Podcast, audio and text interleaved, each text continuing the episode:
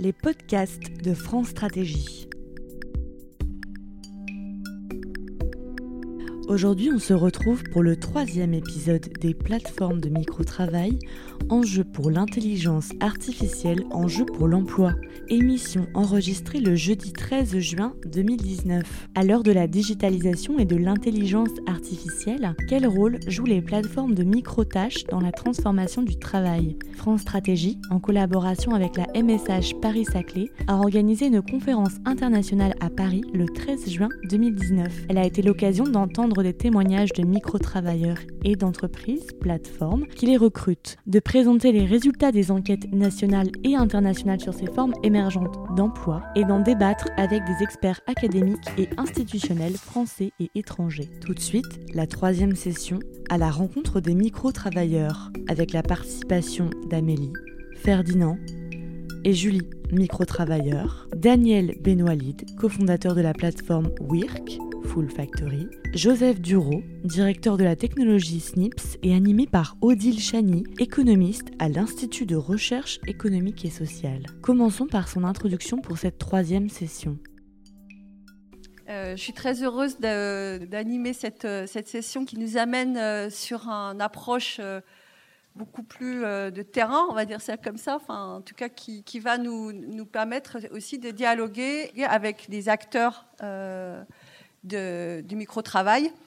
Et euh, donc, euh, ce que je vous propose, c'est qu'en fait, on séquence ça en, deux temps. Un premier temps où il va y avoir euh, des prises de parole de, de, l'ensemble des, des, témoins qui sont présents ici. Et c'est vrai que ce qui est très intéressant, on est très heureux euh, de pouvoir faire ça, c'est d'avoir toutes les faces du marché, tous les acteurs, euh, que ce soit du côté des clients, des plateformes et des micro-travailleurs. Donc c'était vraiment ça qu'on souhaitait euh, mettre en place. et je voulais aussi juste préciser un point, c'est qu'il y, a des enjeux d'anonymat, de, discrétion, enfin en tout cas de, respect d'un certain nombre de, de questions d'anonymat de la part de certains euh, micro-travailleurs. Donc, euh, ne vous étonnez pas si euh, vous ne, ne, connaîtrez pas absolument tous les détails des plateformes qui sont impliquées. Dans, dans, le cas présent. ce que je vous propose, c'est qu'en fait, on démarre par une, prise de parole où chacun vous vous présentez. Donc, Maël Primé de Snips. Donc, nous, on fait de l'intelligence artificielle pour la reconnaissance vocale et on est utilisateur de plateformes de micro-travail parce qu'on a besoin de, de gens qui nous euh, fournissent de la donnée de manière euh, anonyme et en grande quantité dans différentes langues. Donc on est consommateur de ce, type de données. Daniel Benwalid, un des cofondateurs de Wirk, Full Factory. Donc nous, on est une plateforme euh, d'automatisation et d'externalisation de tâches de back-office. Donc d'un côté, on a nos clients, des donneurs d'ordre, des personnes qui utilisent nos services euh, pour faire automatiser ou externaliser un certain nombre de tâches. Et de l'autre côté, euh, on a une plateforme de crowdsourcing sur laquelle des contributeurs en France réalisent ces traitements. Bonjour, je m'appelle Ferdinand. moi, j'étais micro-travailleur de novembre 2017 à avril 2018.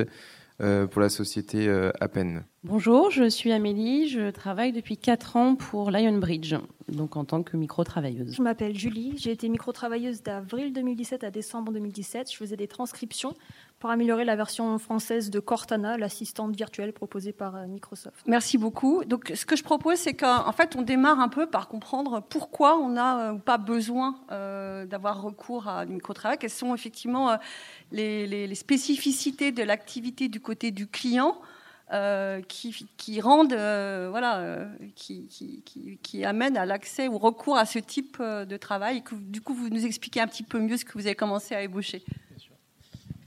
Donc voilà, donc comme j'expliquais, nous notre plateforme, on a un, axe sur la vie privée. Donc au contraire d'autres d'autres sociétés à la Google, Amazon, etc., qui vont euh, mettre euh, des objets chez les gens, puis récolter de la donnée parce que ça arrive sur leur serveur, et ensuite la faire analyser soit par des équipes internes, soit aussi par une micro-travail. Nous, on s'est donné comme, euh, comme exigence de pouvoir faire des objets qui n'aient pas besoin de transmettre de, données sur, la, sur l'utilisateur. Donc si on a, pour, pour, être concret, on fait des objets comme Google Home ou Amazon Alexa qui répondent à la voix, mais on ne veut pas que les données du utilisateur, c'est-à-dire ce dont il parle, euh, soient transmis sur nos serveurs. En fait, on n'a pas de serveur euh, pour permettre de garantir le respect de leur vie privée. Donc ça pose un problème parce que la, plupart du temps, quand on veut développer des, algorithmes d'intelligence artificielle, on a une sorte de, de boucle de retour qui est que on fait un premier modèle, on, le donne à des gens, eux ils vont l'utiliser, utiliser l'objet. On va pouvoir récolter la, donnée, c'est là où il y a un problème potentiel de vie privée. Et ensuite, à partir de ces données, on va les transcrire, euh, les, refournir au modèle pour l'améliorer, et, etc. Et nous, la manière dont on fait pour, euh, enfin, la manière dont on procède pour euh, résoudre ce problème, c'est que au lieu de entre guillemets espionner des consommateurs qui seraient plus ou moins avertis, on va au contraire demander à des micro-travailleurs dans différentes géographies, parce qu'on travaille dans différentes langues, et pour différentes tâches, que ce soit des tâches de reconnaissance euh, vocale, donc euh, dire, des, dire des mots, dire des phrases, ou alors de reconnaissance du sens, c'est-à-dire euh, dire à une machine fais-moi un café avec, avec des sucres, comprendre ce que ça veut dire. donc on a tout un tas de tâches de, reconnaissance qu'on va fournir à des micro-travailleurs qui savent, qui sont salariés pour ça, et qui savent exactement pourquoi ils font ce travail, donc il n'y a pas de problème de vie privée, ils savent exactement que euh, ce qu'ils sont en train de dire va être récolté par une entreprise pour faire améliorer des modèles. Et donc c'est ça qu'on utilise à la base, nous, pour entraîner nos modèles. Euh, donc c'est voilà, d'où l'intérêt pour nous d'utiliser des plateformes de micro-travail dans différentes géographies parce qu'on travaille en, anglais, français, allemand, japonais, coréen, etc. Nous on a toujours eu cette vision de la vie privée. Donc depuis le début de notre activité, on, on, essaie de faire les choses entre guillemets bien pour les utilisateurs. Ensuite, au début, on a essayé de faire les choses par nous-mêmes, mais quand on commence à faire euh, plusieurs langues, 5, 6, 7, 8 langues, etc.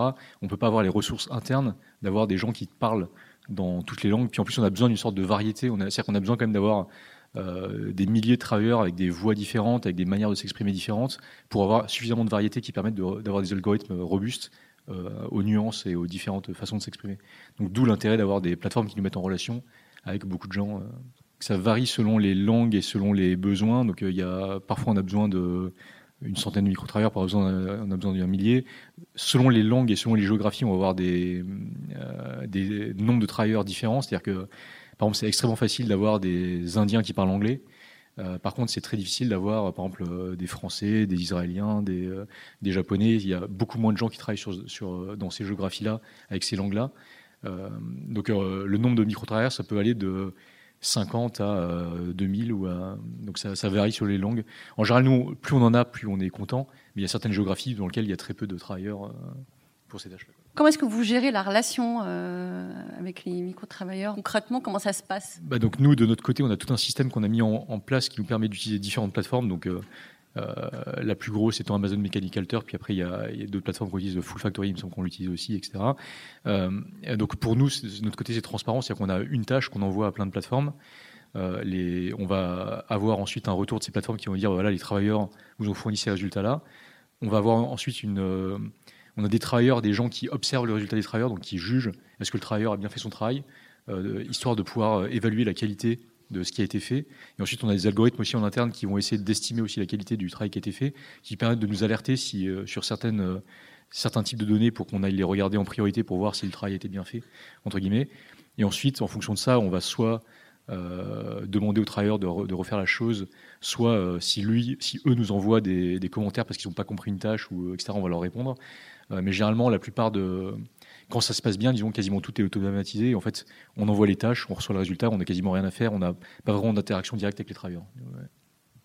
Et, du coup, juste euh, effectivement pour euh, pour euh, terminer sur sur votre témoignage, il y a, y, y a, combien de personnes en fait qui, qui, qui s'occupent de gérer la, gérer la relation avec les micro travailleurs Finalement, il y a des tâches de management quelque part un peu qui sont aussi opérées Bah, en réalité, du coup, quand tout se passe bien, en fait, c'est surtout les. Il n'y a pas vraiment de management parce que c'est nous, on fait une tâche quand elle est bien comprise, les travailleurs savent ce qu'ils doivent faire et nous envoient le résultat. Et éventuellement, s'il y a eu des problèmes sur la tâche, on va pouvoir soit commenter, soit, euh, soit dire bah, qu'on n'utilise pas ces données, etc. Dans ce cas-là, dans certains cas, si le travailleur a vraiment fait n'importe quoi, il ne sera pas payé. Dans d'autres cas, si on pense qu'il a juste mal compris, on va être euh, entre guillemets gentil et, payé parce que et donner un commentaire. Euh, et dans ce cas-là, éventuellement, quelqu'un va nous envoyer un message pour mieux comprendre ce qui s'est passé ou pour faire une réclamation.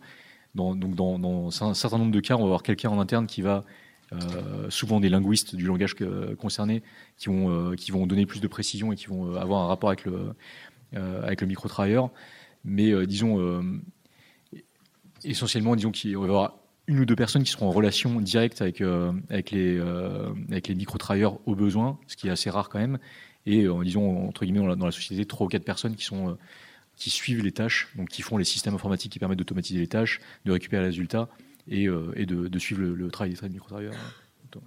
Merci Charles. Sachant que chez Steve, je crois que vous êtes 70 hein, à l'heure actuelle à peu près maintenant. Ouais, ça, ça, a beaucoup, ça a une croissance assez exponentielle euh, sur les quelques années. Bah, du coup, je vais, je vais maintenant passer la parole à, à Daniel Benoli, donc euh, qui est le, le, le marché, euh, l'intermédiaire, la, plateforme. Donc pour répondre en bref à cette question, pourquoi les clients, enfin nos clients utilisent une plateforme de crowdsourcing je trouve que l'exemple chez Snips est, est hyper révélateur et permet vraiment de bien comprendre dans un projet euh, assez pointu où il faut créer une forme d'intelligence, généralement il y a deux phases quand on va euh, faire de l'algorithmie. Il y a une première phase qui va être la phase d'apprentissage, c'est-à-dire que là, en l'occurrence chez Snips, eh ben, on sait que le robot qu'on est en train de paramétrer, il est capable de faire euh, une centaine d'actions. Pour chacune de ces 100 actions, je vais demander à 20, 30, 50 contributeurs de reformuler l'action pour qu'ensuite euh, je, sois capable de dire bah ok fais-moi un café ou s'il te plaît fais-moi un café j'aimerais un café. Et donc en fait finalement c'est une grande caractéristique c'est la variété. C'est qu'on va chercher la variété dans cette première phase dans la phase d'apprentissage. À la fois un grand volume de données mais aussi une forme d'hétérogénéité sur les, euh, euh, la manière de faire une formulation. Donc ça c'est une des grandes premières raisons pour lesquelles nos clients utilisent des plateformes de crowdsourcing. La deuxième phase dans un projet d'intelligence artificielle, généralement, c'est qu'on a fait une première version de l'algorithme et qu'elle va être capable de reconnaître 65-70% des, euh, euh, des actions qui lui ont été demandées. Donc mon Google Home, euh, lorsqu'ils étaient en bêta, peut-être que une fois sur trois, il n'était pas capable de comprendre l'intention que j'essayais de lui formuler. Et donc, à la fin du mois, je prends ces centaines de milliers d'intentions qui n'ont pas donné de résultat sur le bon Google Home et on va utiliser par exemple le crowdsourcing pour dire OK, sur ces 100 intentions ou, ces 100, ou cette centaine de choses que je suis capable de faire, à votre avis, la personne qui a énoncé euh, cette phrase, qu'est-ce qu'elle souhaitait avoir? Et donc, on va reclasser. Ça va permettre de faire continuer à apprendre l'algorithme. Et ça, c'est une deuxième grande caractéristique euh, de chez nos clients qui, utilisent notre plateforme, hein, euh, c'est être capable de traiter des volumes importants. Donc, variété, volume, être capable de les digérer hyper rapidement. Donc ça, c'est vraiment les grandes caractéristiques. Alors là, on parle d'un projet euh, relatif à l'intelligence artificielle. On traite aussi des projets euh, euh, vraiment de back-office, hein, de la saisie de factures. Alors nous, c'est un peu particulier puisque dans notre business model, il y a la moitié des services qu'on propose qui sont traités en crowdsourcing, donc in fine par des contributeurs humains, et l'autre moitié des services qu'on propose qui sont traités uniquement par de l'intelligence artificielle. Donc nos clients viennent aussi chercher ça, euh, en l'occurrence chez nous. Euh, ils viennent se dire, bah voilà, je veux faire la retranscription d'un papier, donc je vais faire passer un algorithme intelligent qui va retranscrire automatiquement, mais je suis capable de mobiliser, toujours sur la même plateforme, euh, des contributeurs humains pour faire une relecture, par exemple. La première spécificité de notre plateforme, WIRK, c'est d'offrir la possibilité à nos clients à la fois de recourir à de l'intelligence artificielle et à de l'intelligence humaine. Ça, c'est plutôt nouveau. Je n'ai pas d'autres exemples en tête, mais tous nos concurrents, entre guillemets, ou toutes les autres plateformes de crowdsourcing euh, sont focalisées sur l'aspect crowdsourcing. Après, on a plein d'autres concurrents qui sont focalisés que sur l'aspect intelligence artificielle, mais c'est notre spécificité, c'est de pouvoir, au sein du même catalogue de services qu'on propose, d'avoir à la fois de l'intelligence artificielle et de l'intelligence humaine. Donc sur la partie intelligence humaine, on se repose effectivement sur une plateforme qui s'appelle Full Factory, qui est dédiée au crowdsourcing. Euh, sa spécificité euh, par rapport euh, à l'immense majorité des autres plateformes de crowdsourcing, c'est d'abord qu'effectivement qu'elle est en France. et, la, grande innovation qu'on a amenée quand on a monté ça en 2014, c'est qu'on on, s'est dit, bah voilà, on va essayer de traiter localement les besoins locaux. C'est-à-dire que nos clients français sont envoyés exclusivement vers une foule de contributeurs en France. Donc ça, c'est vraiment la grande, la grande thématique qu'on essaye de, promouvoir, parce qu'effectivement, ça aurait été euh, tout aussi facile de notre côté à nous. Nous, on est sur de la tâche dématérialisée, hein, euh, parce que dans le crowdsourcing, il y a beaucoup de choses qu'on entend. Ça peut être des gens qui vont prendre des photos dans des magasins, ça peut être, enfin, nous, on n'est que sur de la tâche dématérialisée. Donc, que ce soit fait en France, où on aurait pu avoir une foule de contributeurs euh, ailleurs dans le monde euh, en étant francophone, on aurait pu tout à fait le faire. Mais c'était une volonté forte euh, de notre part de aussi se dire qu'on ramène un peu de, pouvoir d'achat, entre guillemets, évidemment à notre échelle très modeste, en France. Donc ça, c'est le premier axe. voilà. Le deuxième, c'est qu'on s'est dit, bah voilà, nous, on était une jeune entreprise en création, on s'est dit, bon, il ne faut pas qu'il y ait une forme de dépendance entre les contributeurs et notre plateforme. On ne peut pas se dire qu'on vient se substituer à un travail traditionnel ou à des revenus extrêmement récurrents. On savait qu'on était en croissance, euh, qu'un client peut venir euh, le mois euh, de janvier mais ne plus être là le mois de février. Et on voulait surtout pas qu'il y ait des contributeurs qui finalement comptent trop sur les revenus tirés de Full Factory et, du coup qui se retrouvent finalement un peu euh, euh, sans ressources euh, à cause de nous. Donc on avait déjà le risque de tous nos premiers employés de se dire que si ça marchait pas, ça allait pas aller. Et, d'autre part, il y avait ce risque-là à identifier que nos, premiers milliers de contributeurs, on ne voulait pas qu'il y ait une trop forte dépendance pour pas que si ça fonctionne pas sur Full Factory, ils se retrouvent sans revenus. Et du coup, c'est la deuxième grande marque de fabrique de notre plateforme, c'est de limiter les gains. Aujourd'hui, on limite les gains à 3000 euros par an par contributeur. Effectivement, ça paraît pas grand chose. Euh, ça fait à peu près 250 euros. Enfin, ça fait 250 euros par mois. Donc voilà, c'est un vrai complément de revenu sans être euh, une activité euh, qui pourrait être à temps plein. Ce qui allait de pair pour nous dans cette fameuse éthique, c'est un, être en France, deux, limiter les gains, et trois, forcer entre guillemets nos clients à ne pas proposer comme sur MTurk des tâches à un centime pour une heure. Donc on s'efforce à chaque fois que même si une tâche prend 5 secondes, de modérer par exemple une image, dire si elle peut aller sur un site. Donc c'est euh, vraiment, euh, euh, c'est oui, non, ça prend trois secondes. Mais même ces trois secondes-là, on essaye toujours d'évaluer pour que ce soit jamais en dessous de 10 euros de l'heure si j'en fais pendant une heure. le, ouais, et, le, voilà, le dernier point étant que au-delà de juste de la gestion pure et dure, de dire ce qu'on accepte, ce qu'on n'accepte pas, on a essayé aussi de mettre en place une forme de communauté. On a ouvert un forum sur lequel on échange. Et euh, voilà, on essaye vraiment de faire cet intermédiaire-là et qu'il puisse y avoir une émulation entre les contributeurs euh, qui satisfait à la fois à leurs besoins de réponse, mais aussi qui va euh, permettre d'améliorer la qualité des contributions qu'ils vont faire. Concrètement, comment vous faites pour faire en sorte que la rémunération horaire, comment vous calculez quand vous avez la capacité de calculer qu'effectivement vous êtes euh, dans les clous par rapport à vos objectifs Alors, je remonte un peu en 2014, on était deux derrière un bureau et euh, ce qu'on faisait, c'était à chaque fois qu'un client nous envoyait une demande pour un projet, on en faisait une dizaine, on chronométrait et euh, ça nous donnait le temps moyen estimé pour la réalisation d'une tâche et on, on, corrélait ça avec les 10 euros de l'heure et donc ça nous faisait un, un prix par tâche sur lequel nous on appliquait les 20% de commission que prend la plateforme. Aujourd'hui, c'est un peu différent. Aujourd'hui, ce qu'on fait, c'est que euh, on a développé Wirk. Donc Wirk, c'est vraiment comme un, c'est un store avec 400 applications qui sont 400 cas d'usage qu'on va automatiser. Et donc là, on sait exactement sur tel type de cas d'usage. Le fait d'avoir découpé par cas d'usage nous permet de savoir exactement que sur ce type de projet-là, on sait que la tâche moyenne prend tant de temps. Et donc, c'est comme ça qu'on fait la correspondance. Juste une dernière question. En fait, c'est un point qui a été euh, très très euh, bien mis en avant dans le rapport d'IPAB. Il y a une spécificité des modèles économiques dans les plateformes numériques micro-travail sur les commissions. Est-ce que vous pourriez nous expliquer un petit peu plus précisément comment fonctionne euh, la commission dans le cas de Full Factory, enfin de WIRC On a développé WIRC l'année dernière, donc c'est encore euh, relativement récent, mais donc euh, de 2014 à 2018 sur Full Factory, c'était assez simple. Notre client souhaite faire effectuer 100 tâches à 1 euro. Il va devoir charger son compte de 100 euros plus 20 euros de commission de la plateforme. Donc sur les 120 euros qu'il va charger, plus TVA évidemment, mais je parle en hors taxe, sur les 120 euros qu'il va charger, il y a 20 euros qui vont aller à la plateforme et les 100 euros vont être divisés en 100 fois 1 euro pour les personnes qui vont faire euh, des tâches. Et donc si une personne fait 3 tâches, elle va prendre 3 euros. Une personne fait 10 tâches, elle va en prendre 10, etc. etc. Donc modèle euh, relativement simple. Sur Work, c'est un peu plus complexe, euh, puisque, euh, comme je vous le disais, la moitié de notre catalogue sont des apps de crowdsourcing et l'autre moitié sont des apps d'intelligence artificielle. Donc là, on est passé en SaaS pour nos clients. Donc nos clients payent un abonnement qui leur ouvre accès à un certain nombre de crédits en fonction de la taille de l'abonnement, et ils vont consommer leurs crédits sur les différentes apps. Et évidemment, une application, par exemple, d'intelligence artificielle va euh, consommer beaucoup moins de crédits qu'une qu'une application où je vais solliciter un expert en Excel pendant 30 minutes. Euh, voilà. Et donc, ils consomment en fait les crédits directement euh, depuis l'application. Merci beaucoup. Donc maintenant, je propose qu'on donne la parole à, Amélie, Julie et Ferdinand.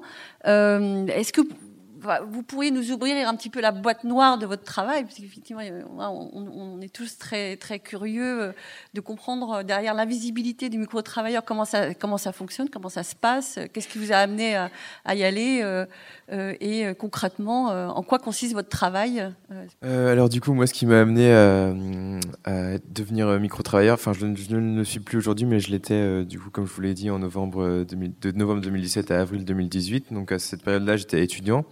Et du coup, je recherchais une source de rémunération euh, qui ne me prenne pas trop de temps euh, sur mes études. Donc euh, j'ai recherché sur LinkedIn et j'ai trouvé du coup un emploi à temps partiel chez Appen qui consistait à évaluer des publicités commerciales sur Facebook. Donc en fait, j'avais accès, je devais me connecter via mon compte Facebook et j'avais accès à un lien qui était privé et qui en fait m'amenait vers un, une espèce de, back-office euh, Facebook où euh, du coup j'avais un lot de 20 euh, publicités que je devais évaluer selon cinq critères. Donc il y avait la pertinence, il y avait l'intérêt, il y avait aussi la créativité de la pub, si la pub était offensante ou pas, et le dernier je, je me rappelle plus. et ensuite il fallait que j'évalue cette pub en disant est-ce que je l'aime ou je ne l'aime pas, et après commenter. Et tout ça c'était en anglais évidemment. Enfin, évidemment, non. Euh, il y avait, du coup, je, devais faire ça pendant une heure euh, maximum. et au-delà d'une heure, si je dépassais en fait l'heure pour évaluer ces publicités, je pouvais être éventuellement rappelé à l'ordre en disant que j'avais une heure pour évaluer ces 20 publicités-là et, et, pas plus. après cette heure-là, je devais attendre une heure et à la fin de cette, euh, cette heure-là, j'avais deux publicités euh, qui étaient mises l'une à côté de l'autre. Euh, et du coup, je devais dire laquelle entre les deux je préférais, sans dire pourquoi cette fois. Donc j'avais pas de, justification. comment ça se passait, enfin, avec, enfin, les contacts avec ceux qui postaient les tâches, avec la plateforme. Il n'y avait pas vraiment de, de, de contrat. C'était plus un comme un accord euh, de confidentialité en disant qu'il fallait pas que je divulgue euh, euh, du coup le matériel qui m'était transmis, tel que les boucles de formation par exemple, ou enfin capturer l'écran que j'avais, etc. Ou juste transmettre le, lien en fait qui m'avait été fourni par la plateforme. en termes de communication avec la plateforme, je n'avais pas en fait de contact direct. Donc il y avait une adresse de support à laquelle je pouvais écrire. Euh, et une personne me répondait. Mais si je répondais à cette personne-là, il y avait une autre personne qui me répondait. En fait, j'avais jamais le même, la même personne euh, en direct. c'était. il n'y avait, avait, pas vraiment d'humain en fait derrière. En termes de rémunération, qu'est-ce que ça, qu'est-ce que ça permettait à peu près? C'était quoi votre Du coup, en termes de rémunération, comme je devais travailler une heure par jour, 7 euh, jours sur 7. Du coup, j'avais, bah, je travaillais 7 heures euh, à la semaine. Donc en termes de rémunération, euh, j'étais payé, c'était environ 18 dollars de l'heure. Ça faisait environ 15 euros. Au mois, j'étais aux alentours de 400, 420 euros. Qu'est-ce qui vous a amené à, arrêter à un moment donné de, de, travailler On y bah, reviendra tout à l'heure, mais ouais. En avril 2018, j'ai reçu un email en me disant que je ne répondais plus aux critères de performance de l'entreprise. Euh, donc j'avais cherché à savoir pourquoi, parce que pour moi la qualité de mon travail n'avait pas, euh, enfin était toujours la même en fait. Euh, j'avais cherché à savoir pourquoi, mais j'avais jamais obtenu de, de réponse là-dessus. Ok, merci. Et concrètement, vous étiez payé comment? Donc c'était comme un espèce de PayPal, mais ça s'appelait Payoneer. Et du coup, le Apple me payait directement sur cette plateforme-là. Et du coup, après, je retirais les fonds et je les transférais vers, vers mon compte bancaire il y avait très, il y avait très peu de, de frais. Je crois que c'était l'ordre de 1 ou 2 euros. C'était pas, pas excessif. Et euh, est-ce que quand vous avez euh, donc euh, enfin contractualisé avec Appen, il y a eu enfin quels étaient les éléments qui étaient présentés dans, dans, dans les conditions d'usage, la protection des données, enfin qu'est-ce qu'il y a des éléments qui avaient été mentionnés ou pas sur la question des données personnelles, des choses comme ça? Non, non, pas non. Il n'y avait pas de protection euh, personnelle en particulier, ça n'avait jamais été évoqué. on, va, avancer pour, euh, pour, les, pour avancer dans les témoignages et puis parce qu'il y aura aussi sûrement plein de questions qui vont venir. Amélie, euh, racontez-nous votre. Ben, mon parcours, j'ai fait mes études en Angleterre. ensuite, j'ai travaillé à Londres dans l'hôtellerie, à Paris dans l'événementiel sportif. Et ma vie personnelle m'a amenée à partir habiter en pleine campagne, dans le sud-ouest de la France. J'ai arrêté de travailler pendant une dizaine d'années pour m'occuper de mes enfants. Et l'envie de retravailler euh, m'a amené à chercher euh, ce que je pourrais bien faire. Euh, le peu d'opportunités professionnelles là où j'habite. donc j'ai cherché sur Internet et je suis tombée sur Lionbridge. Donc je travaille pour eux depuis 4 ans à raison d'une moyenne de 20 heures par semaine. Je ne peux pas vous dire euh, exactement ce que j'y fais parce que euh, je suis tenue euh, normalement voilà de, ne divulguer, de ne rien divulguer de ce que je fais. Donc voilà, je peux, j'en parlerai de façon assez évasive. C'est une activité qui est uniquement en ligne et j'ai une totale flexibilité de mes horaires. Donc, euh, ce qui, moi, m'intéressait énormément pour pouvoir continuer euh, à euh, m'occuper de mes enfants et à avoir d'autres activités, d'autres contrats à côté de ça. Un petit peu ce qu'a évoqué Ferdinand, c'est-à-dire en gros quelle la rémunération Alors la rémunération est la même que Ferdinand, donc 15 euros de l'heure. moi, je suis payée par virement bancaire. voilà, tout est très transparent. Hein, donc, euh, alors après, le, point négatif pour moi, c'est qu'ils ne sont pas obligés de me donner 20 heures par semaine. Donc euh, je ne suis pas euh, certaine d'avoir cette, quantité de travail chaque semaine. Ça fait 4 ans. Sur 4 ans, j'ai peut-être eu 4 à 5 semaines avec un peu moins de 20 heures. Donc voilà, aujourd'hui, alors avant c'était vraiment un complément pour, pour le foyer. Euh, Aujourd'hui, ma vie personnelle a changé et c'est, je compte vraiment dessus. Je suis seule avec mes deux enfants et donc euh, je fais d'autres choses pour euh, euh pour pour euh, évoluer et et ne pas forcément continuer toute ma vie à faire ce métier-là, mais mais je compte réellement voilà sur ce sur ce revenu aujourd'hui. Et donc, euh, votre, vos activités sont déclarées Vous êtes en. Ah, mes activités sont déclarées. Je suis auto-entrepreneur, euh, tout à fait. Euh. oui. Oui, oui. Il y, a eu pas mal de, de, discussions aussi ce matin sur la question de l'apprentissage, enfin de la qualification. Donc, euh, j'ai l'impression que vous faites quand même quelque chose qui est, qui est pas du même ordre de travail que faisait Ferdinand, euh, qui par ailleurs euh, travaillait, faisait ses études. Mais vous, là, là y a, on sent bien qu'il y a une dimension de qualification quand même qui est, qui est assez importante. oui, alors je pense qu'en fait, surtout culturel, enfin, ils recherchent des personnes qui culturellement sont très au courant de ce qui se passe dans leur pays, donc ils demandent qu'on ait vécu au moins cinq ans dans le dans le pays. Euh, donc moi je travaille pour la France, je travaille, euh, mais il m'envoie également des, tâches euh, qui viennent des États-Unis, qui viennent d'Inde, qui viennent d'Angleterre. après, je pense que ça ne demande pas de qualification particulière, mais juste une ouverture d'esprit et voilà, et de bien, de bien connaître son pays. Mais ça, ouais, pas de qualification particulière. Et, euh, et, et en, en, matière d'apprentissage, de, est-ce que, et vous, comment vous, vous, le ressentez sur vos propres Bien, est-ce que, ça vous apporte euh, dans, ben, Concrètement, en fait, je passe 20 euh, heures de ma semaine sur Internet, donc euh, je vois passer beaucoup, beaucoup, beaucoup de choses. donc ça ça, ça, ça, me permet aussi, voilà, d'être c'est les tâches sont tellement variées que euh, ça, ça me permet de pas forcément d'apprendre beaucoup de choses parce que je passe très peu de temps sur chaque tâche. Donc j'ai pas ou alors après il faudrait que j'y revienne pour réellement approfondir un, sujet, mais ça me permet euh, oui de voir beaucoup de choses très très diverses, très variées. Bon bah merci Julie, je propose qu'on euh, pardon, merci Amélie, je propose que Julie justement vous apportiez votre témoignage. Euh, donc moi je faisais des transcriptions comme je l'ai dit. on va revenir comment j'en suis arrivée là d'abord. Euh, chercher du travail mais j'étais pas hyper motivée euh, et en fait je regardais les offres d'emploi un peu passivement et j'ai vu une offre qui disait possibilité de travailler à domicile. Et je me suis dit bah tiens ça peut être pratique pour moi parce que j'habite également dans la campagne assez perdue. Donc, je suis allée sur la plateforme et puis il y avait une, une, formation en ligne. Donc, j'ai suivi la formation. Et puis, il y avait des examens à passer. Je les ai passés, j'ai réussi. Et là, je me suis retrouvée avec ce job de, de transcripteuse. Donc, en fait, ça consistait à écouter des pistes audio. Et il y avait un texte qui s'affichait.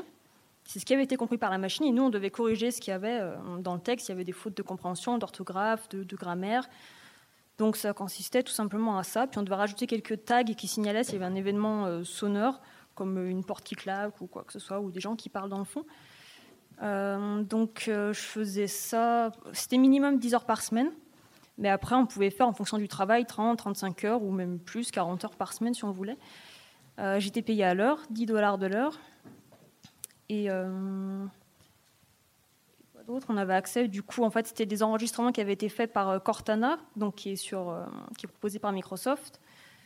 Et donc, on avait toutes sortes de, pistes audio. C'était des gens qui parlaient directement à Cortana pour faire leur recherche internet, ou qui dictaient des, messages, ou, ou, qui, ou des fois, c'est aussi des bouts de conversation Skype. Donc, on avait vraiment toutes sortes de, données.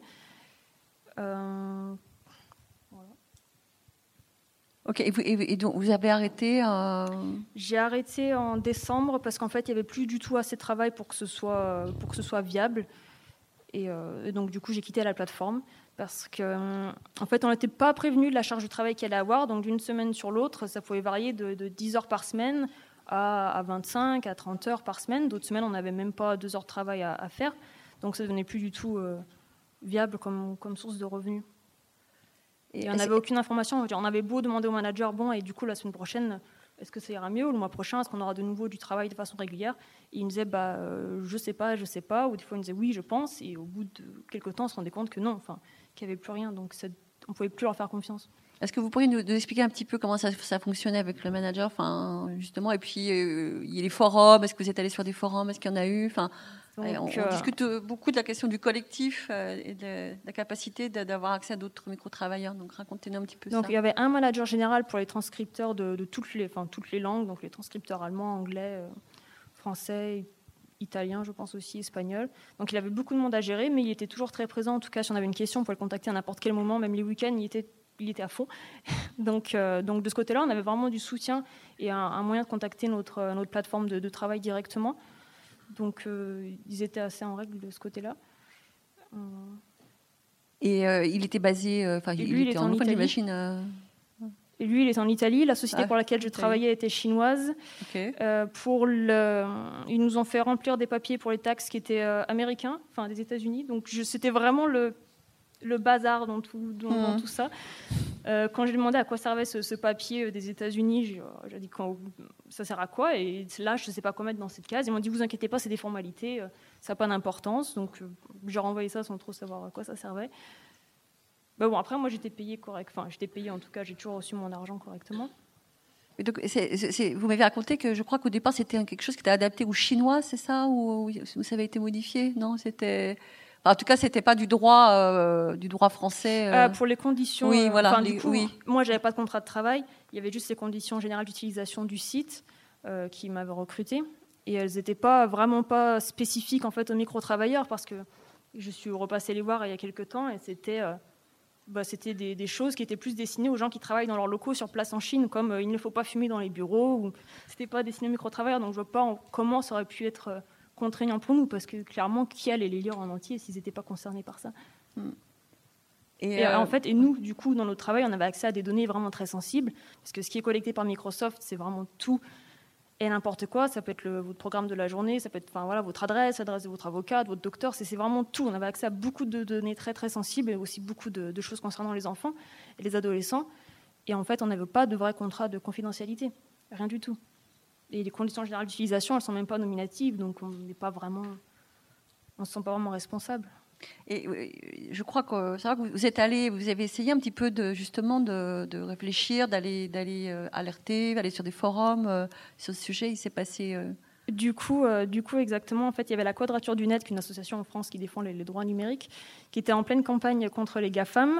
C'était avant l'entrée, avant l'entrée du RGPD en France. Et du coup, euh, du coup en fait, j'ai témoigné à leur côté pour expliquer comment ça se passait, qu'il y avait des, gens derrière l'intelligence artificielle qui travaillaient sans contrat de confidentialité, sans, vraiment de règles. Et je pense que ça a quand même alerté un petit peu les gens sur ce qui se passait derrière, derrière Microsoft, en tout cas, et d'autres et d'autres comme Amazon avec Alexa, je ne pense pas qu'ils font, qu'ils font mieux que, Microsoft. Merci. Bah, merci Julie. Euh, ce que je propose, euh, c'est bah, déjà vous, faire euh, réagir finalement à ce premier... Désolé, je suis un peu curieux, mais j'ai une question. il y avait un engagement de votre part sur le nombre d'heures que vous deviez effectuer ou sur le fait... alors je comprends qu'il y avait une forme de flexibilité sur les horaires, mais est-ce que, par exemple, tous les mois, vous deviez faire tant d'heures ou toutes les semaines Et pareil pour vous? Et si vous ne faisiez pas, qu'est-ce qui se passait? Pour moi, j'avais minimum 10 heures par semaine, c'est ce qu'il disait, mais sauf qu'il y avait certaines semaines où il n'y avait même pas de quoi faire 10 heures de travail. Euh, ensuite, il n'y avait pas de limite maximum. Si je voulais faire 50 euh, heures, j'aurais pu. Donc, il n'y avait pas de limite. Alors, moi, je suis limitée à 20 heures par semaine. Et quand euh, il y a plus de travail, il m'envoie un mail en me disant Vous pouvez travailler 25 heures, vous pouvez travailler 30 heures. Je peux également travailler que 5 heures si je le décide. Euh, il est quand même un peu dit au départ que si vous travaillez 5 euh, heures chaque semaine, euh, vous aurez sûrement moins de, moins de tâches. Enfin, c'est, c'est sous-jacent. Voilà. Et moi, c'était une heure par jour, donc je devais absolument enfin, faire ce que j'avais à faire pendant une heure. Et si je ne pouvais pas, il fallait que je justifie en fait auprès de la plateforme pourquoi je, je n'avais pas pu faire cette heure de travail là. En fait. ce que je propose, c'est que est-ce que vous voulez réagir à, ces premiers témoignages? Nous, effectivement, euh, euh, c'est vraiment exactement ce genre de, considérations qui ont fait qu'on ait eu un, tel, euh, un tel focus sur la vie privée. C'est-à-dire que nous, on voulait absolument pas que, bah, effectivement, mon rendez-vous chez l'oncologiste ou etc. ça soit dans les mains de Microsoft et donc du FBI et donc de hackers et donc de etc. Alors bien sûr, il y a tout un tas de, enfin, vu de l'autre côté, on, on sait qu'il y a des moyens de anonymiser, de faire quelque chose, mais les choses sont jamais parfaites, nous on le voit bien.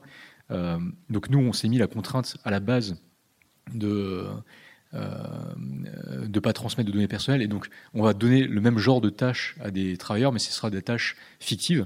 C'est-à-dire qu'on va dire euh, quelle est l'heure de mon rendez-vous chez le docteur aujourd'hui, mais ce sera à quelqu'un, un travailleur qu'on a dit, imaginez une fausse situation dans laquelle vous allez chez un docteur et inventer une adresse, et pas justement je vais écouter chez vous et ensuite donner ça à quelqu'un. Alors ça, ça pose tout un tas de problèmes et, ça, on est assez sensible. Je pense que nous aussi, on est assez sensible sur la côté. Euh, euh, donc nous aussi, on, tarifie nos, tâches à peu près pour se mettre euh, sur le, un revenu minimal dans le pays dans lequel on fait les tâches. donc ça, c'est quelque chose auquel on est sensible. D'ailleurs, c'est même. Alors nous, on a une culture très euh, justement euh, sur les aspects de vie privée, de défense des gens, etc. Donc c'est même nos employés à nous qui, quand euh, il y a un problème sur ce genre de tâches, viennent nous dire, ben, effectivement, on pense que les gens sont pas assez payés ou les gens se plaignent, etc. Donc on fait c'est des choses auxquelles on fait, on fait attention. Après, effectivement, nous, notre, de notre point de vue, c'est vrai, vrai, que c'est intéressant que les trois personnes qui sont présentées aujourd'hui travaillaient pour spécifiquement une, une, entité. En tout cas, l'identité était était euh, identifié, c'était la même, enfin, la, même entreprise vers laquelle on travaillait. Moi, je me suis pas posé cette question-là. C'est-à-dire que pour nous, on emploie des micro-travailleurs qui pourraient travailler pour euh, une centaine de, de, de, sociétés ou de tâches différentes. Et d'ailleurs, même nous, c'est ce qu'on cherche. On cherche de la variété. Donc, euh, on cherche que ce soit pas tout le temps les mêmes personnes qui répondent. Ensuite, effectivement, pour des raisons plus sociales, de, etc., on comprend pourquoi ça peut aussi avoir un intérêt de d'avoir une sorte de visibilité pour les travailleurs de, sur les tâches qui seront, qui seront en cours. Euh, euh, mais je pense que ça, c'est quelque chose euh, à, gérer d'un point de vue réglementaire, etc. et effectivement, quand je comprends aussi, même s'il y a un besoin de, visibilité sur ce genre de tâches, c'est clair que de notre point de vue, on ne sait jamais exactement quand on aura besoin d'une certaine tâche ou pas. Comme l'exemple de, de Ferdinand, je crois, a dit, au bout d'un moment, on m'a dit que la qualité de mon travail, enfin, peut-être la qualité, ou ça pourrait être une excuse comme ça, n'était pas la bonne. Euh, je peux comprendre ça aussi d'un point de vue euh, du point de vue du client, c'est-à-dire que nous on va faire travailler des travailleurs, enfin des, micro travailleurs. Euh, on va pas individuellement vérifier la qualité de tous. Parfois on aura des, des, moments dans lesquels on va essayer de faire un, entre guillemets balayer les données et vérifier ce qui s'est passé et voir essayer d'estimer la qualité des données et, donc la qualité des travailleurs entre guillemets. Et il se peut que six mois après on se dit ah tiens cette personne euh, qu'on n'avait pas identifié a mal fait son travail ou fait pas son travail de la bonne manière, ou etc. Et dans ce cas-là, rétroactivement, on va dire, bah, tiens, on enlève ces données de notre base de données, et potentiellement, on pourrait, on pourrait enlever le travailleur. Et donc, effectivement, si les gens dépendent de ça pour leur travail, ça peut poser des problèmes. Donc ça, c'est aussi un problème réglementaire. Ouais, ce que je note, bah, merci d'abord beaucoup pour votre témoignage. moi, ce que je note finalement, il y a trois points hein, qui m'interpellent un peu. Il y a effectivement le fait que j'ai l'impression, alors j'ai pas bien compris, mais j'ai l'impression effectivement qu'il n'y a, qu'un seul client in fine à travers la plateforme soit Microsoft ou là sur Facebook. Ça, c'est d'abord euh, ouais, un point d'étonnement par rapport à nous, notre fonctionnement chez, Full Factory. Deuxièmement, le point que je note, c'est quand même que la rémunération, vous aviez l'air plutôt OK avec, ou en tout cas, ça vous a servi. Euh, alors j'entends qu'il y, a des, euh, choses qui n'allaient pas, mais globalement, j'ai l'impression que c'était plutôt satisfaisant comme expérience, ou peut-être à nuancer. voilà. Et le dernier point, qui, c'est celui euh, pour lequel je vous avais posé la question, cette forme d'obligation euh, de minimum, euh, où là, effectivement, moi, ça enfin, c'est pas du tout la manière dont nous on fait les choses chez Full Factory, et donc c'était intéressant aussi d'avoir ce, retour-là. Julie Amélie Ferdinand, je vous propose de, reprendre un peu la, parole pour, alors, enfin, pour, revenir un peu sur, les points positifs. Hein, vous en avez déjà évoqué certains, mais j'aimerais que vous synthétisiez les points positifs et les points négatifs et les attentes que vous auriez euh, s'il y avait voilà, des, réflexions à porter, des messages à faire passer, euh, compte tenu de votre expérience. Bah, le point positif, hein, je pense que Daniel l'a dit, c'est euh, la rémunération. mais il y a également aussi la, flexibilité en fait sur les, horaires de travail. Parce que c'est vrai que j'étais tenu de faire une heure par jour, mais cette heure-là, je pouvais la faire quand je voulais dans la journée j'avais, j'étais flexible en fait sur, le temps de travail. Euh, point, euh, point négatif, euh, je dirais que c'était, euh, oui, ça s'est arrêté du jour au lendemain en fait quand j'ai reçu un email pour me dire que du coup la qualité de mon travail n'était plus, n'était plus satisfaisante. Donc il n'y a pas, a pas vraiment de, préavis en fait, pas comme un, emploi normal, je dirais. Et également, ça peut, ça peut aussi poser la, question du, enfin, du, chômage parce qu'à partir du moment où on ne travaille plus, euh, enfin, on est censé normalement euh, cotiser pour ensuite toucher le chômage, mais dans ce cas-là, ce n'était pas, euh, ce n'était pas le cas en fait. Donc, c'était le gros point négatif. Oui, donc dans les points positifs, la flexibilité des horaires, en tout cas pour moi, c'est très important, et de pouvoir travailler d'où je, je veux.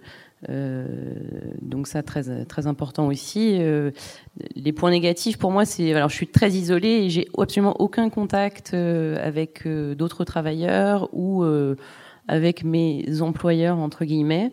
Donc je n'ai jamais rencontré personne bien évidemment, tout s'est fait sur internet. Donc un peu voilà, un petit peu isolé quand même. Et de ne jamais savoir alors euh, réellement euh, si voilà la semaine d'après je vais avoir euh, la quantité de travail voulue même si encore une fois voilà depuis quatre ans ça s'est pas vraiment vérifié. Mais il n'y a pas d'assurance voilà enfin j'ai que des aspects positifs parce que j'ai choisi ce, voilà j'ai choisi de faire ça quand quand je quand je voudrais plus le faire j'arrêterai je ferai autre chose donc j'ai pas de je suis auto-entrepreneur c'est un statut que plein de gens ont mis à part les micro-travailleurs, donc euh, qui est quand même un statut, alors qui a ses, qui a ses désavantages bien évidemment, mais aussi ses avantages. Ah, merci beaucoup Amélie. Julie euh, du coup, bah, les aspects positifs, pareil, la flexibilité, la possibilité de pouvoir travailler d'où on veut. Après, les points négatifs, euh, il y a effectivement le phénomène du coup d'isolement qui peut être important, et puis il n'y a aucune perspective d'évolution. Donc ça aussi, c'est important. Euh, bon, moi, ce qui avait de positif, c'est que du coup, j'ai quand même pas mal de contacts avec le manager. Il nous écrivait toutes les semaines. Il y avait aussi un, forum où on pouvait communiquer les uns avec les autres, qui n'était pas très actif, mais il était là. Donc ça, ça fait, c'était quand même important, je pense, d'avoir cette, possibilité. Après, en fait, ce qui était un autre point du coup négatif, mais j'ai déjà évoqué tout à l'heure, c'est que d'une semaine à l'autre, on n'avait pas, on savait pas trop quelle quantité de travail il allait avoir, et on pouvait être euh, on pouvait être euh, comment dire banni de la plateforme euh, sans de raison trop claire parce qu'en fait on avait des, tests cachés dans, nos tâches et si jamais on avait un taux de, réussite de ces tests qui n'était pas satisfaisant, on pouvait être éjecté de la plateforme. Sauf que les tests n'étaient pas, souvent ils n'étaient pas corrects en fait. Je ne sais pas qui était en charge de les faire, mais je ne pense pas qu'ils parlaient bien français. Et du coup, il y a beaucoup de personnes qui sont retrouvées euh, sorties du site sans, sans de raison valable, je pense. Il y avait beaucoup de plaintes à ce sujet sur le forum. Donc ça ne donne pas vraiment confiance en la plateforme pour laquelle on travaille.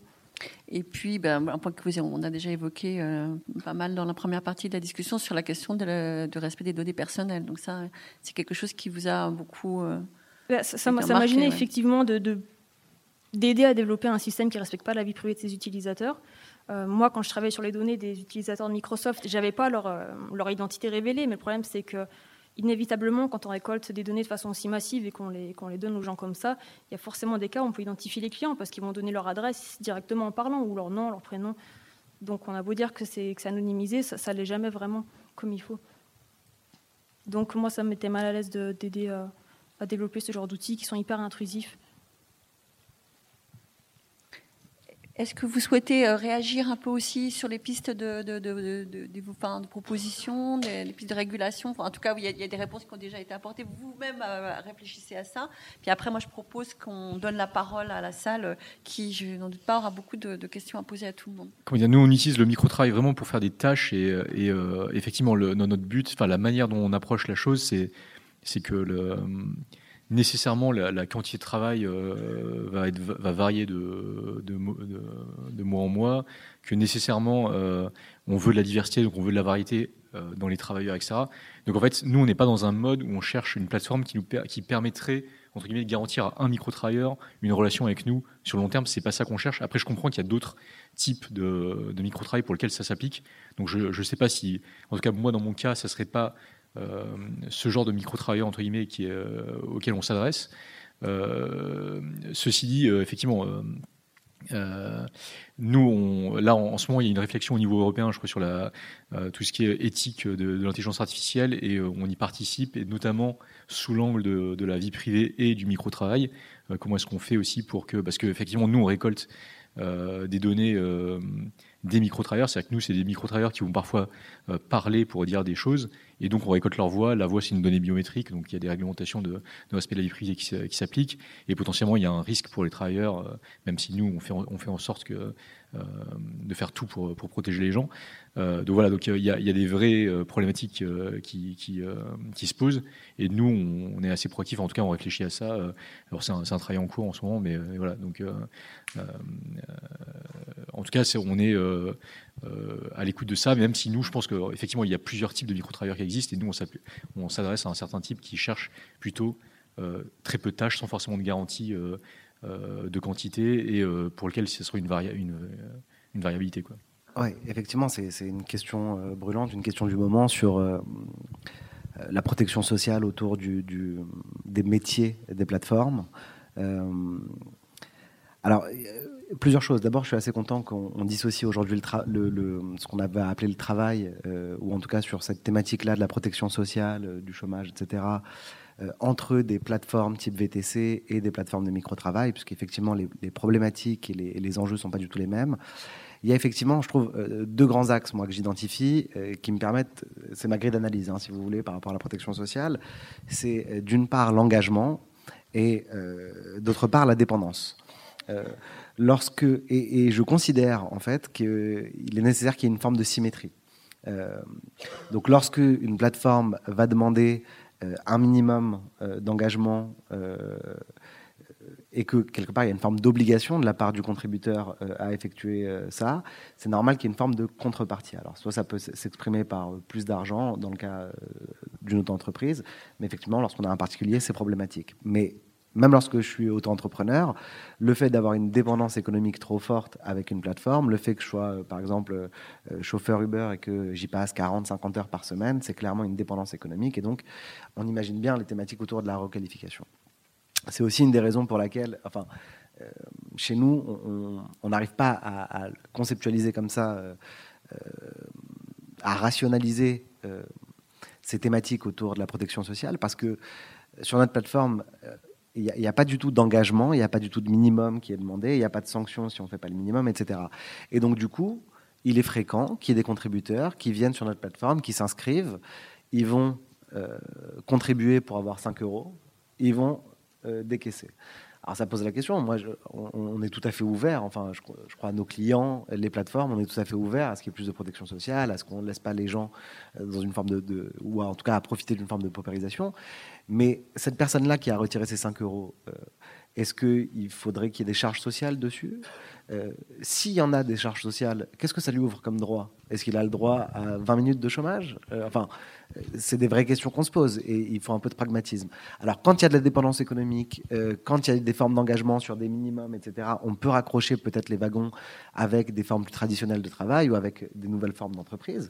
mais dans le cas le plus emblématique du micro-travail, qui est celui de la non-dépendance et surtout du non-engagement de la part des contributeurs, eux aussi, enfin, euh, je parlais de symétrie, mais donc il faut bien qu'elle s'applique dans ce sens-là aussi. C'est-à-dire que si le contributeur euh, n'a aucun engagement euh, en, termes de capacité de travail, il vient quand il veut, ses horaires, etc., il vient faire trois tâches par-ci sur les projets qui lui plaisent, il ne peut pas y avoir du côté de la plateforme une forme d'épée de Damoclès en disant bah, il va falloir qu'on requalifie ça.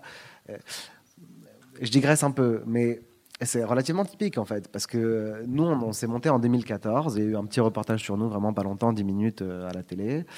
Euh, c'était, euh, ça faisait exactement six mois qu'on avait créé, et donc c'est passé, je m'en souviens très bien, le 12, un 12, je crois que c'était un 12 septembre, quelque chose comme ça. Le 13 matin, on reçoit une lettre recommandée de la part de l'URSSAF pour nous dire, voilà, contre l'URSSAF, une entreprise, on avait six mois, on avait des locaux, enfin c'était n'importe quoi. Mais pour dire, voilà, on essaye de faire aussi des choses correctement. C'est des nouvelles formes de, de, contribution, de travail. Euh, mais voilà, je crois qu'il ne faut pas mettre toutes les plateformes, euh, tous les acteurs dans le même panier et que les réponses à y apporter, si on doit en apporter, effectivement, je pense que c'est nécessaire, euh, elles doivent être dissociées en fonction aussi de, de la manière dont on, pratique son business.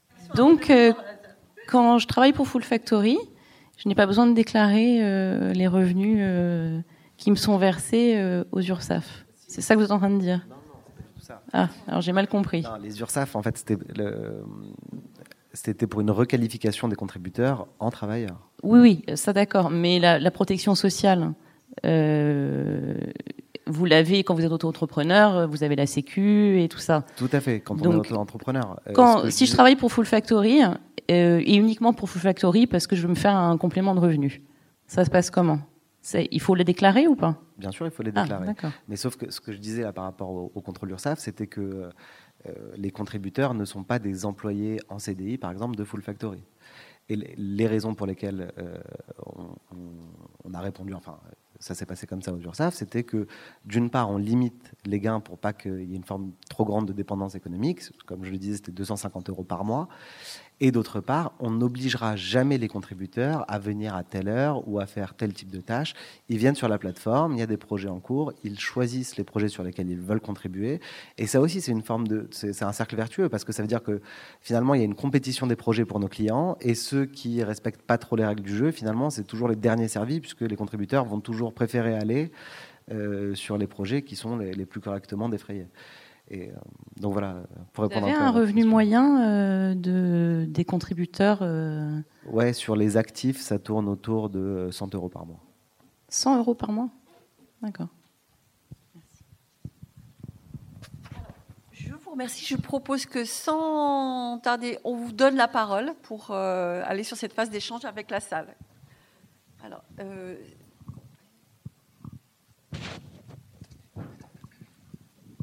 Oui, euh, juste une petite question pour Ferdinand, parce que j'ai pas bien compris. À un moment, il a dit euh, on est censé euh, avoir une protection, et en fait, quand je me suis fait virer, bah, il n'y avait pas de chômage. Et donc, pour savoir finalement les revenus que vous aviez, qui n'étaient pas négligeables, hein, 340 euros, je crois, par mois, c'était déclaré comment et quelle protection vous aviez ou pas?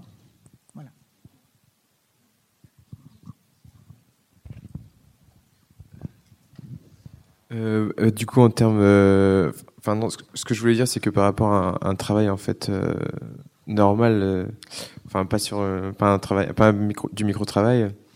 on a, on a un contrat de travail. une fois que ce contrat de travail est, rompu, en France, on, a, on a le droit de, de, toucher du chômage. Et c'est ça que, ça que je disais en fait, c'est que du coup sur la, la, plateforme en ligne, je n'avais pas de contrat de travail. Donc, euh, en fait, ça s'est arrêté du jour au lendemain. Et euh, enfin, pour rebondir sur euh, la dépendance économique, à ce moment-là, j'étais dépendant de, cette source de revenus-là. Et du coup, donc, du jour au lendemain, ça s'est arrêté. Donc, je n'avais, je n'avais plus de revenus. Oui, merci. Bonjour, je m'appelle Maria Alexinska. Je suis économiste qui étudie justement les questions des conditions de travail des, des, travailleurs sur les plateformes. Donc, je trouve ça vraiment passionnant. Merci beaucoup à tous les participants de vos témoignages. J'ai deux questions. La première à Daniel Benolide. Donc, à, savoir que vous avez décrit que euh, les commissions que vous prenez, euh, ce sont les commissions qui euh, vous ont payées par les, par les clients et pas par les travailleurs. Et par ailleurs, vous avez aussi décrit que vous avez les taux horaires de rémunération que vous proposez aux travailleurs. Euh, donc, euh, à savoir qu'il y a d'autres plateformes qui ont d'autres modes d'opération.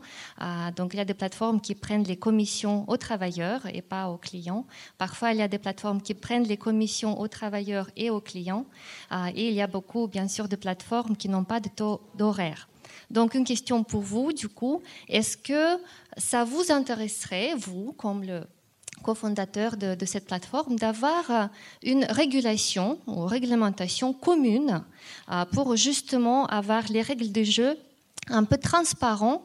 Euh, est-ce que c'est quelque chose qui pourrait vous intéresser? Parce que est-ce que ça pourrait quelque chose qui vous permettrait de rétablir justement une concurrence plus juste pour vous en tant que créateur de, cette plateforme Voilà. Et une deuxième question, tout de suite, si je peux à, nos micro-travailleurs. Je pense que euh, s'il y avait une chose qui nous a frappé tous et que euh, vous, vous vous décrivez comme des indépendants. Donc, euh, en cas de Amélie, c'est d'être les auto-entrepreneurs. mais vous avez tous quand même évoqué le fait que vous avez travaillé pour soit une seule plateforme, soit pour un seul client, soit les deux. Donc, et tout ce que vous avez décrit, surtout Julie, euh, les relations avec euh, le fait qu'il y avait une formation euh, au début du travail, le fait qu'il y a un management, donc la gestion, qu'il y a l'équipe, etc. Tout ça nous montre qu'il y a quand même des éléments qui auront pu qualifier votre travail comme euh, le travail, euh, comme une relation de travail, donc une euh, relation de travail dépendante. Donc la question à vous, on ne va pas vous poser les questions légales, mais votre perception. Est-ce que vous percevez, votre perception que vous, vous êtes quand même dans une certaine relation de dépendance? Dépendance économique, dépendance de point de vue d'autonomie. Est-ce que vous percevez ça ou pas? Et si vous ne le percevez pas, si vous vous quand même considérez des vrais freelancers indépendants, etc., quel serait pour vous l'événement euh, ou un élément déclencheur euh, pour ressentir que oui, en fait, je suis dépendant? Voilà, merci.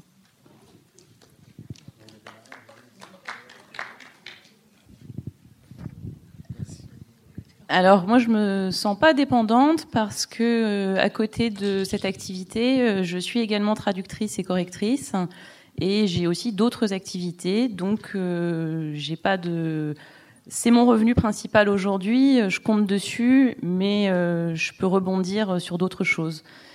Après, peut-être que vous pensiez au fait que ces plateformes-là pourraient, enfin, ça pourrait être un travail salarié euh, et avec plus de protection sociale.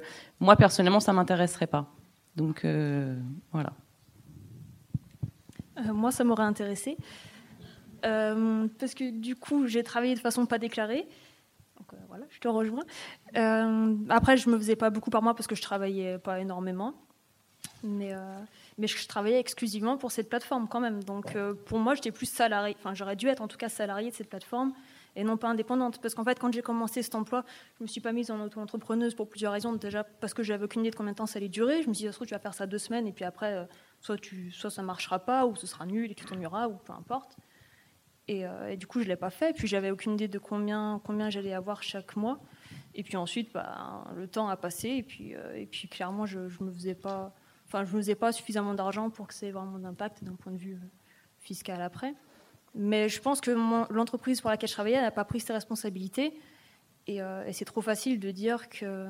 Enfin, de nous mettre la responsabilité de, de, de cotiser, etc. Alors que alors qu'en fait on dépend d'eux. Enfin, parce que du coup, moi, il n'y avait pas de limite euh, de, travail, enfin, au moins 10 heures par semaine. Donc on se disait, bon, bah, je suis sûr qu'au moins par semaine, je me ferais, je pourrais travailler 10 heures.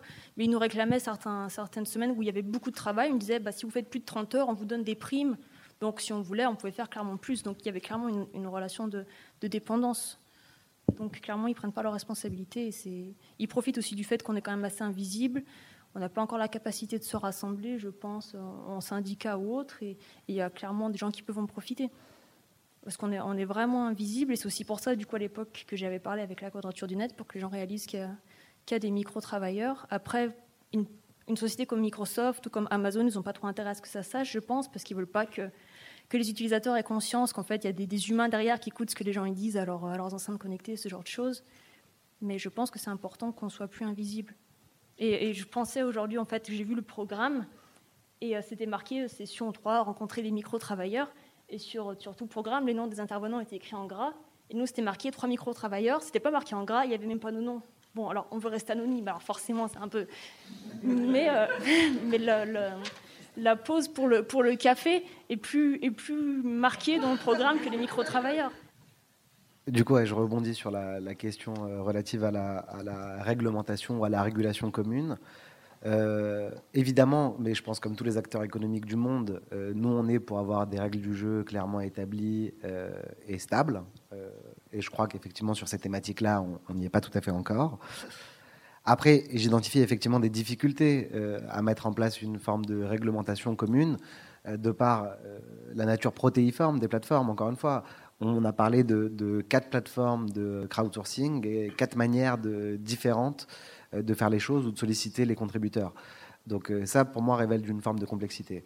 Mais effectivement, euh, j'ai peut-être.